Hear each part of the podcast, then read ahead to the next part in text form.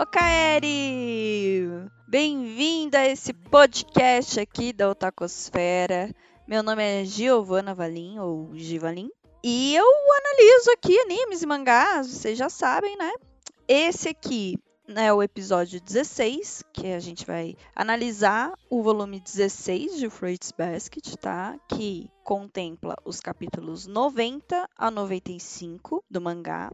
E na animação, os três primeiros capítulos do mangá foram transformados em um filme, o Fruits Basket Prelude. E também você vê os dois últimos capítulos desse mangá no, no episódio 24 da segunda temporada, disponível lá na Crunchyroll. Tá? Esse volume 16 é a segunda metade do volume 8 da edição de colecionador, que foi lançada aí pela JBC, tá quase terminando aí tá? Então você pode conferir lá comprando edição de colecionador. tá? É, lembrando que durante os nossos episódios a gente tem spoilers. Então, se você não leu, se você não assistiu, eu recomendo que você assista, que você vai atrás de consumir, porque vai ser uma experiência muito mais legal para você, tá bom? E agora vamos, né, e falando de anime, foi aqui que a história de Katsuya e Kyoko foi retirada ali do core da corrida do anime e se tornou um filme ao final da temporada final. E na minha opinião, isso foi um erro, tá? Já que essa história dos pais da Toru dá base para a gente entender melhor a Toru e os conflitos dela e o dilema dela ao se apaixonar pelo Kyo. Eu, particularmente, eu imagino que eles tiraram isso da história do, do anime por um motivo puramente comercial mesmo, tá? Para que quando terminasse a terceira temporada de Roots Basket, eles tivessem aí mais um lançamento para fazer, ter mais dinheiro para colher, né? Realmente com motivos comerciais. Tanto que o filme tem uma hora e meia. Meia hora é basicamente um resumão da jornada do Kyo até se apaixonar pela Toru. O que sim é lindo, ficou lindo, maravilhoso, chorei muito. Mas assim, uma, uma hora de filme é sobre a história dos dois. Então a gente fica tipo, nossa, isso poderia ser três episódios do anime, né? E assim, eu acho que valeria muito mais. Se eles quisessem continuar vendendo coisas, valeria muito mais fazer um filme sobre Fruits Basket Another. Se você não sabe, são três volumes que a Natsuki Takaya lançou com os filhos de todos os somas juntos, etc. Blá, blá, do que a separar a história do Katsuya e da Kyoko, que é muito bonita. Talvez tenha uma teoria que também seja por conta da, da questão da pedofilia, né? Que a gente já vai falar aqui. Mas não sei, não sei se é isso ou não, tá bom? Enfim, vamos começar aqui o episódio 16 falando do volume 16 de Fruits Basket.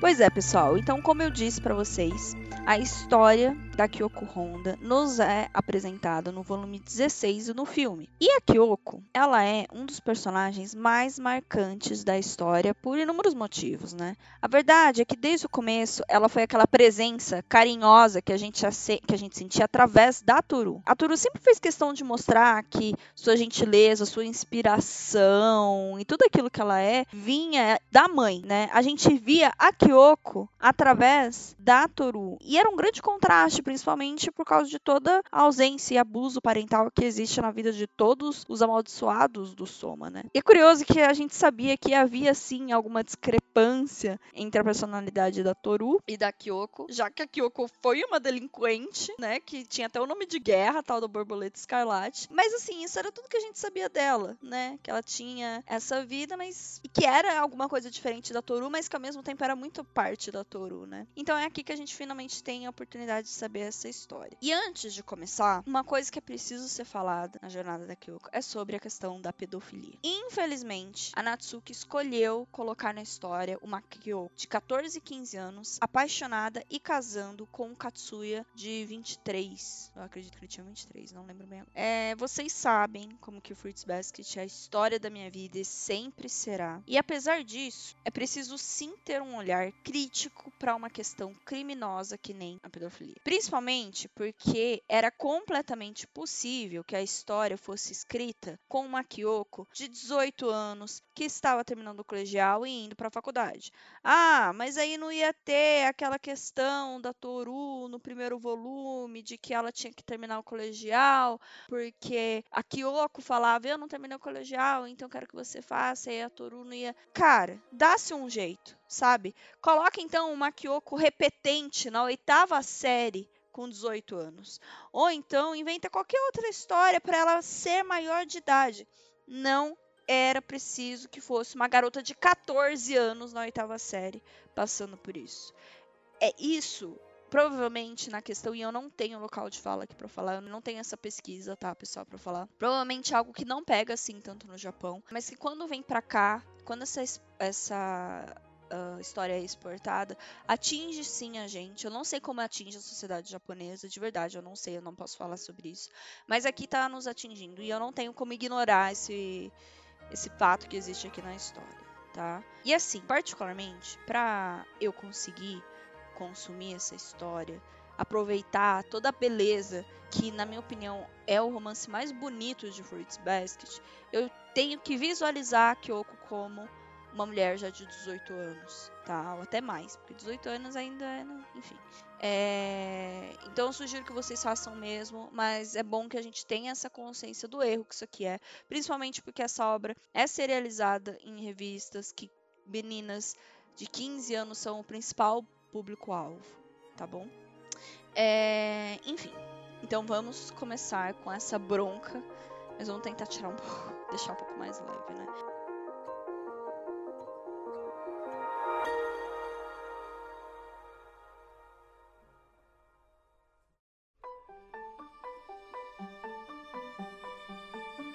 São três capítulos que contam a história da Kyoko. É muito legal que a gente não tem essa visão uh, tão clara no anime e no filme.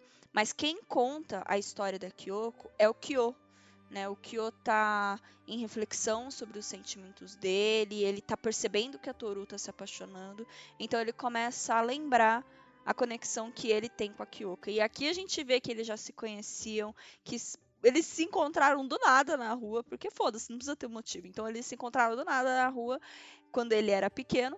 E a Kyoko ficava contando um monte de história da Toru, da vida dela. E aí a gente tem o narrador dessa história, que é o Kyoko. Eu não sei porque isso me deixa muito o coração quentinho, assim, já que a gente sabe que. A gente sempre visualizou isso na história até agora. Se a Kyoko conhecesse o Kyo, eles iam ser super amigos. E eles eram mesmo né? Eles, isso aconteceu, isso é, é, é canônico. Né? E aqui a gente vê finalmente a jornada que a Kyoko fez como a mãe da protagonista, né? E a gente entende também como isso impacta na Toru, né?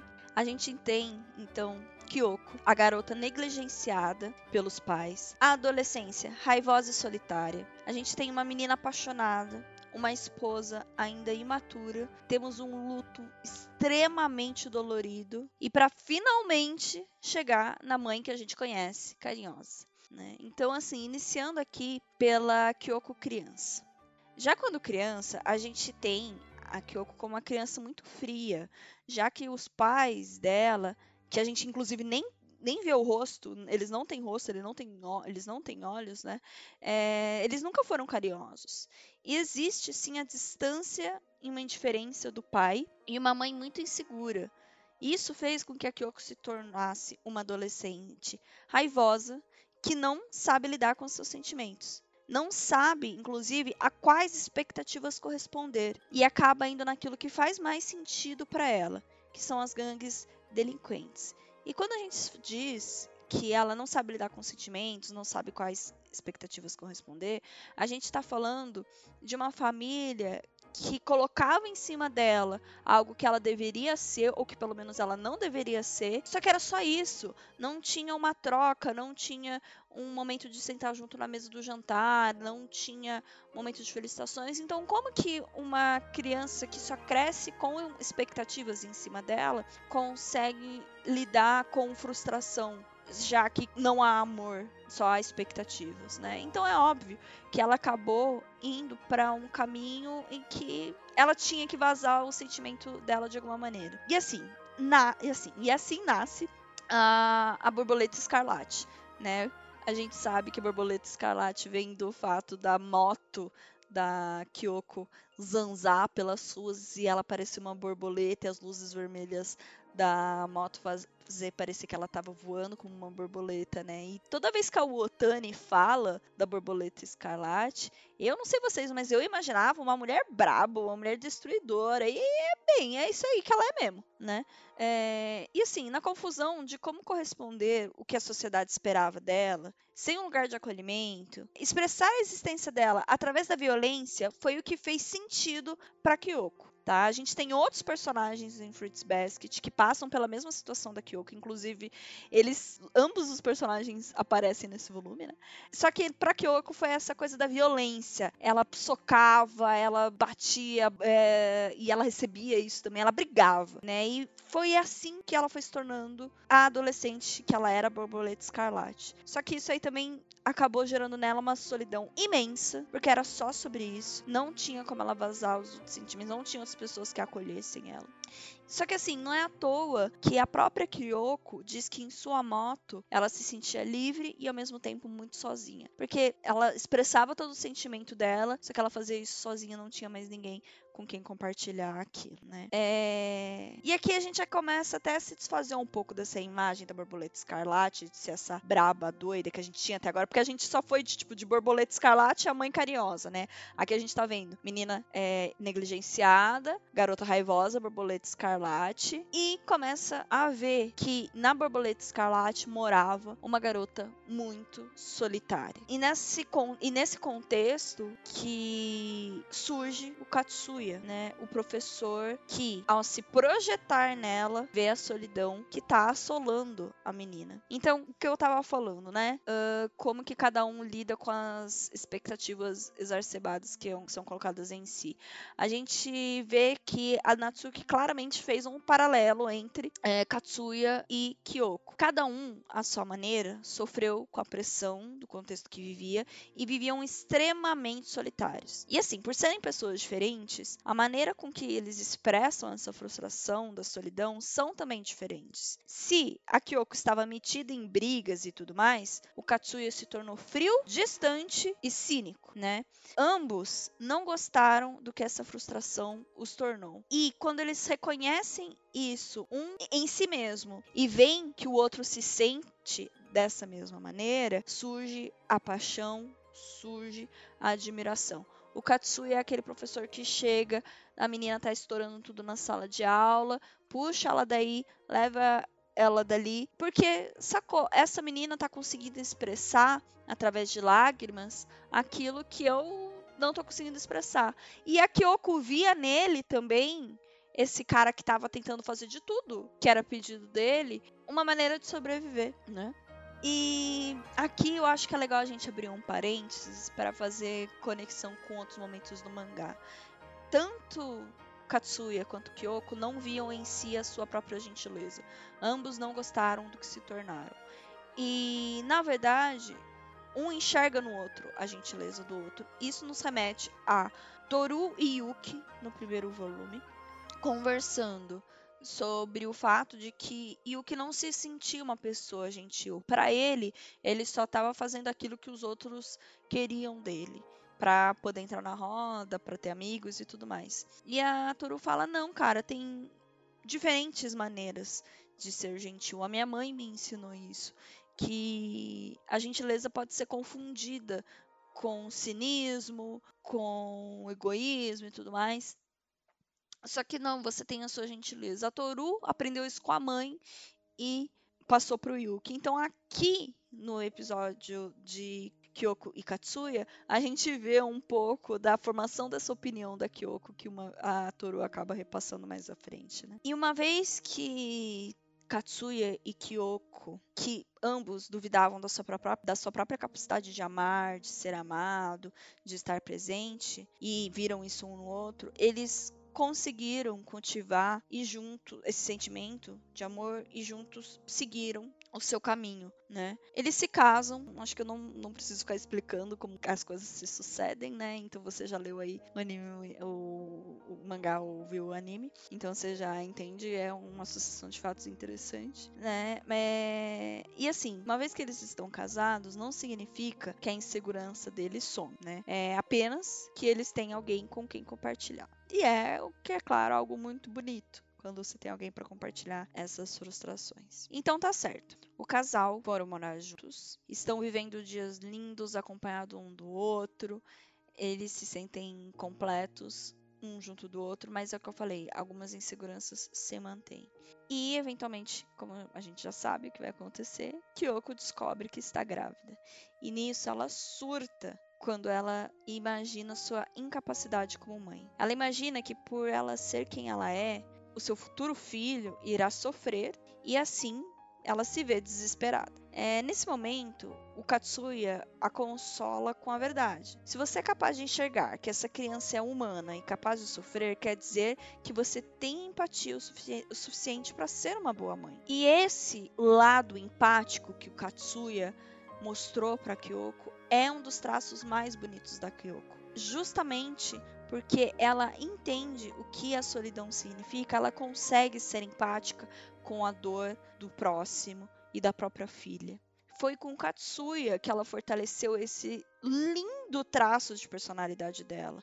E a gente pode dizer o mesmo do Katsuya, que, como o próprio pai dele disse, aprendeu a amar e ficar mais leve uma vez que ele casou com a Kill. E até aqui a gente teve uma história, uma construção de amor lindo, um encontro maravilhoso, um apoio compartilhado, muito legal de se ver, assim, é um, uma, ai, uma lavagem de alma, porque considerando de tudo que você vê em Fruits Basket até aqui. Mas a gente vem e se depara com algo que a gente já sabia e que esses dois capítulos fizeram a gente esquecer, que é a morte do Katsui. E, gente, não importa quantas vezes eu leio Fruits Basket, a última conversa entre Kyoko e Katsuya sempre me estraçalha. E é aqui também que a, a Natsuki nos mostra meio que o óbvio. Katsuya e Kyoko ambos já estão mortos.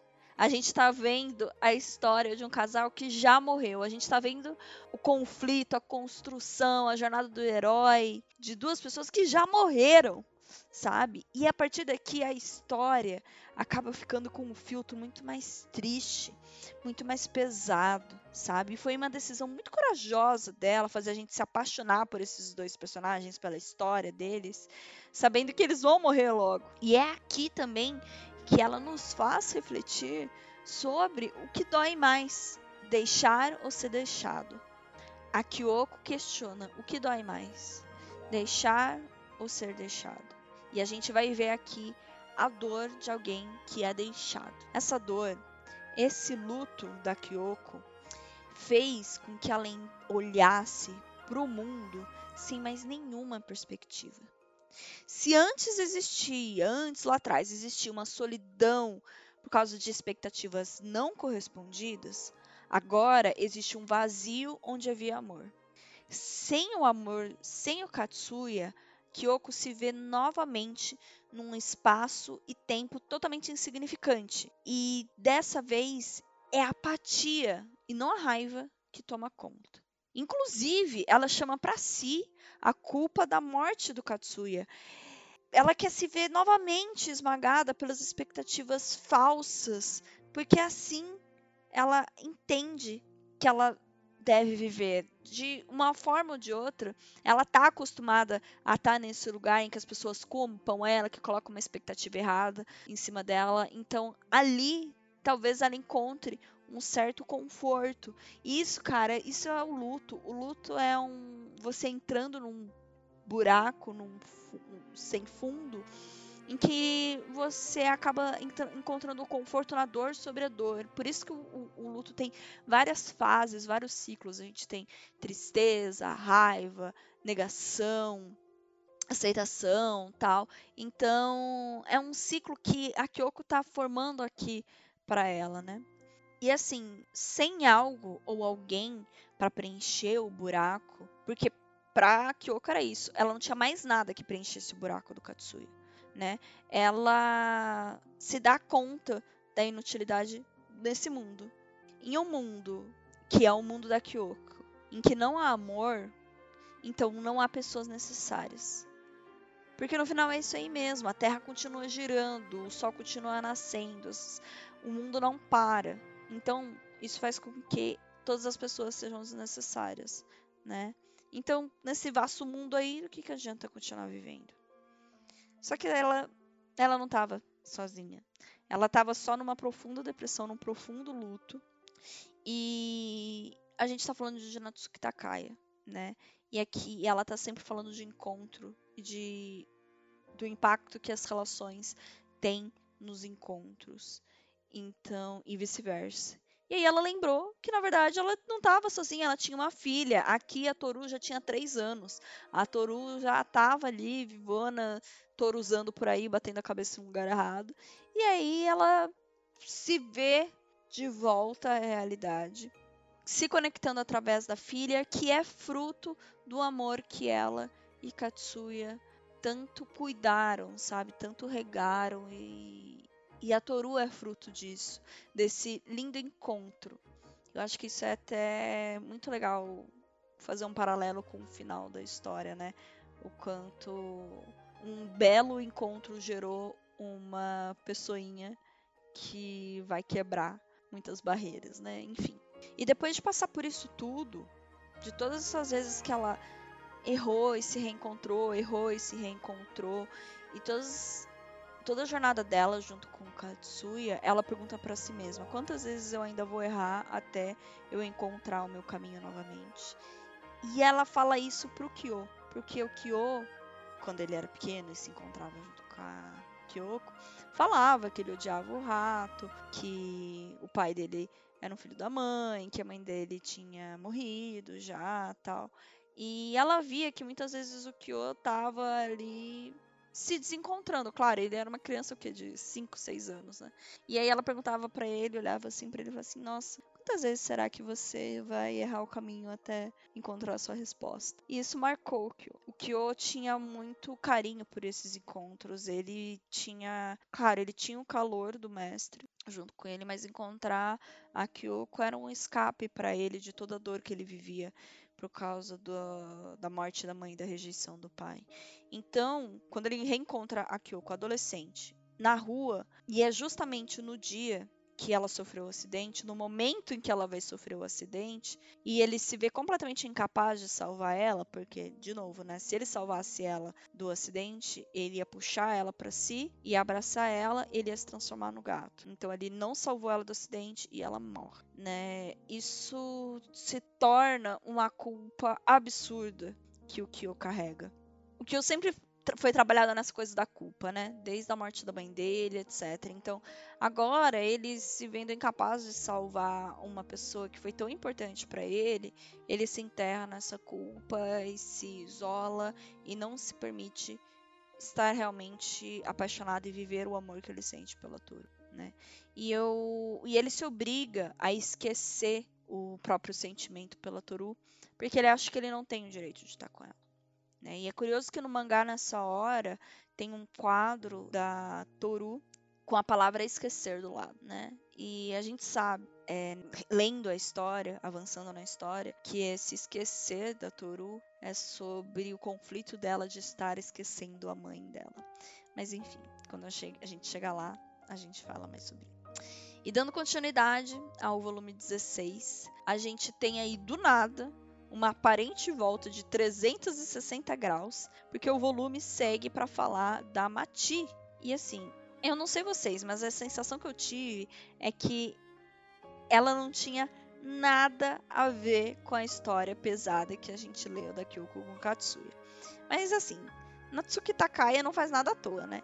E assim, é na história da Mati que a gente vê uma outra reação a expectativas não correspondidas e a esse sentimento de vazio. A gente entende aqui, tem a introdução da história da Mati, que ela cresceu com uma mãe que a obrigava a ser melhor que o irmão da Mati, no caso o Kakeru, né? E quando essas expectativas não precisavam ser mais correspondidas, que chegou um certo momento que a gente vai entender mais para frente, que essas expectativas não precisavam ser mais correspondidas, a, a Mati foi descartada. E como que ela vai viver assim? Se as pessoas mais próximas a ela, os pais, aquelas que ela confiava que aquele esforço que ela fazia iria valer a pena. O que, que ela faz se eles simplesmente não a reconhecem mais? Né? Então, sentindo-se descartada e uma casca vazia, a Mati segue. Mas a verdade é que ninguém é realmente vazio, sabe? Apenas pela Mati se questionar qual é a sua forma de ver o mundo e se ela é realmente necessário para ele, você já tem uma forma. A partir do momento que você está se questionando, isso, que você está vendo que existe o conceito de necessário ou não, você já tem uma forma, né? Mas ela não consegue enxergar nisso. E como isso é Fruits Basket, como eu falei, a Natsuki gosta de trabalhar encontros, é nesse contexto que Mati encontra Yuki, né? Aquele que também viveu sob a luz da solidão e que agora, ao encontrar Mati, tem muito mais maturidade e independência para enxergá-la, e ela gera essa curiosidade nele. Ele quer conhecer, ele quer ver para além do que ela não fala. Só que nesse ponto nem a Mati direito sabe o que ela é. A gente vê uma Mati que faz uma bagunça absurda no quarto, que não tem nem vontade de trocar de roupa, usar uma roupa que tem a ver com o estilo dela, porque ela não sabe o que fazer com isso. Ela se vê realmente vazia, né? Mas o Yuki sabe que tem alguma coisa ali e ele quer ver. E temos esse primeiro encontro. E conectando até, finalizando o volume, conectando isso tudo e o que eu falei, que é um volume de transição, a gente tem um capítulo muito interessante, que é o capítulo do Ano Novo. Se o ano passado Kyo e Yuki fugiram do Ano Novo, principalmente Yuki, esse ano o Yuki vai participar do Ano Novo. Vai estar tá ali, vai estar tá do lado de Akito, vai estar tá junto com os outros 12. Porque ele não quer mais fugir disso. Ele não quer mais ficar atribuindo culpados a sua desgraça e tudo mais. Como ele mesmo fala, se ele ficar atribuindo culpados a tudo, ele não vai conseguir seguir adiante. Então, e ele fala isso para Akito, Akito que obviamente não está nem um pouco preparada para ver esse lado maduro e mais independente do Yuki, surta e machuca ele e tudo mais. E aqui a gente tem a introdução finalmente da visão do que é a Akito e como que ela vai começar a ser trabalhada. E temos também uma aceitação do não só com a Akito, mas com a Hattori também, né? O Yuki fala: "Olha, cara, você não teve culpa de ter que apagar a memória dos meus amigos antes." sabe? É realmente um momento de transação da história.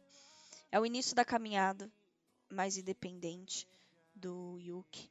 É o início da consciência que nasce é, em Kyo e Toru sobre seus sentimentos. O início do fim, realmente. Quando no próximo volume a gente vai ter um encontro muito, muito especial, que é o encontro entre Kureno e Toru e temos a grande revelação de Fruits Basket no volume 17, tá? Eu não sei vocês, mas eu tenho a sensação aqui que a história vai tomar um corpo mais maduro e vai mesmo. A gente vai ter até menos momentos de alívio cômico para entrar no começo do final. Então a gente vai ter aí os seis volumes finais para concluir a história de Fruits Basket. Pessoal, hoje é isso. Eu espero que vocês tenham gostado. Depois de ler aí o volume, que vocês tenham gostado um pouquinho dessa minha visão. A história da Kyoko é muito preciosa. A Kyoko é, é uma personagem incrível de se ver. A gente sabe que no mundo real, às vezes é difícil a gente transportar esses conceitos que a gente vê em Fruits Basket. Que às vezes parece que a gente tá vivendo num mundo muito ideal. E talvez esteja mesmo, tá? Fruits Basket às vezes pode trazer um pouquinho essa sensação. Ou talvez seja só o meu otimismo para junto à série. Mas eu acho que a gente tem muito sempre a aprender lendo Fruits Basket. Então, se você tiver essa oportunidade, releia, reveja a história, porque sempre tem uma coisa nova. Eu já reli essa história um milhão de vezes na minha vida. Eu sempre vejo uma coisinha nova que tem a ver com o momento que eu tô vivendo. Sabe? Então, espero que tenham gostado. Comentem lá no Twitter, me sigam no Twitter pra colocar os comentários de vocês, tá bom? Minha arroba lá no Twitter, por sinal, é Givalin, tá bom? E obrigada, Kay, pela edição de mais um episódio aqui do OKL. Um beijo e até o próximo episódio.